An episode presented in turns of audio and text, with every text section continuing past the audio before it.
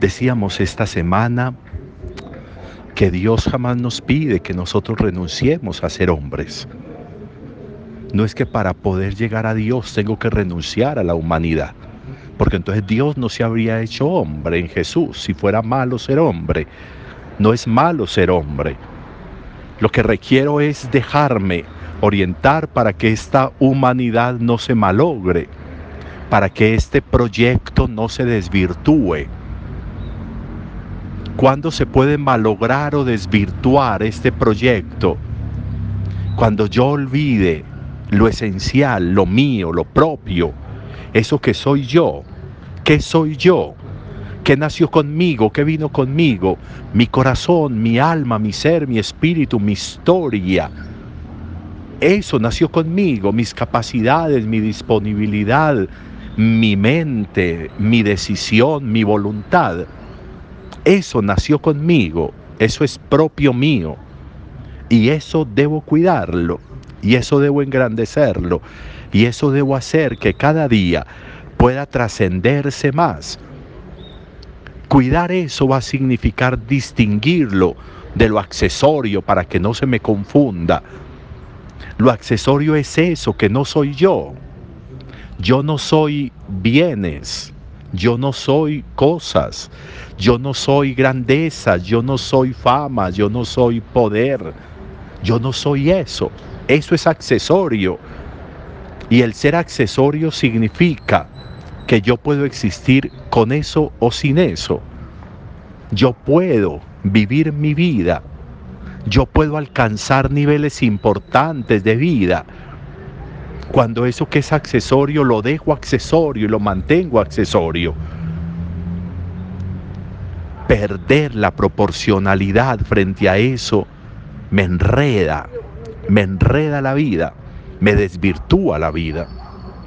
Por eso hoy Jesús nos ha dicho, aprendan de mí que soy manso y humilde de corazón por eso hoy Jesús nos está hablando desde esa primera lectura de Zacarías, pero también de Él en el Evangelio, lo que significa descubrir las verdaderas grandezas en la vida, las verdaderas riquezas.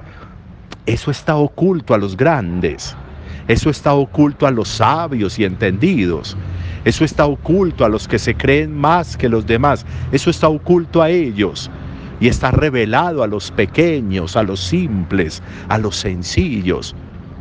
Por eso son muchos los que se enredan y matan y odian por cosas, por bienes, por personas, por amores. Y son pocos los que entienden en el camino de la humildad y de la simpleza, el camino perfecto para la vida, el camino perfecto para la plenitud y la felicidad.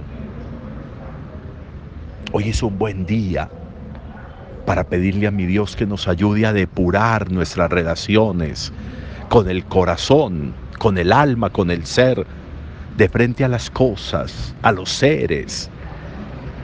Siempre hemos entendido y hemos meditado, la felicidad no me la concede nadie, Nadie tiene capacidad de hacerme feliz. Ni las cosas, ni los seres, ni las personas, no. Los seres, las cosas, las personas, los bienes me dan placeres, pero no me dan felicidad. Por eso hay que estar repitiendo eso, porque el placer hay que estarlo repitiendo para sentirlo.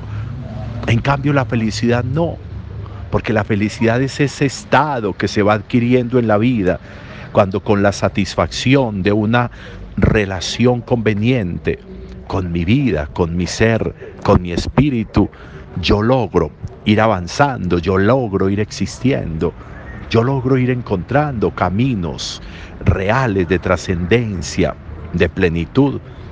Es esencial que nosotros no nos sigamos desgastando en lo accidental, es necesario que nosotros no le sigamos comiendo carreta a lo accesorio. Lo accesorio existe para morirse, para acabarse, para dañarse, para destruirse, para morirse. Y si yo en eso pongo la vida, pues me muero con eso, me destruyo con eso, me malogro con eso.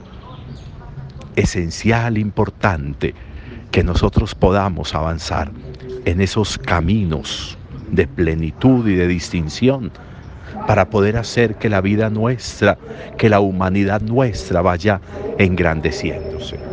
Un buen domingo para todos. Celebraremos enseguida la Eucaristía.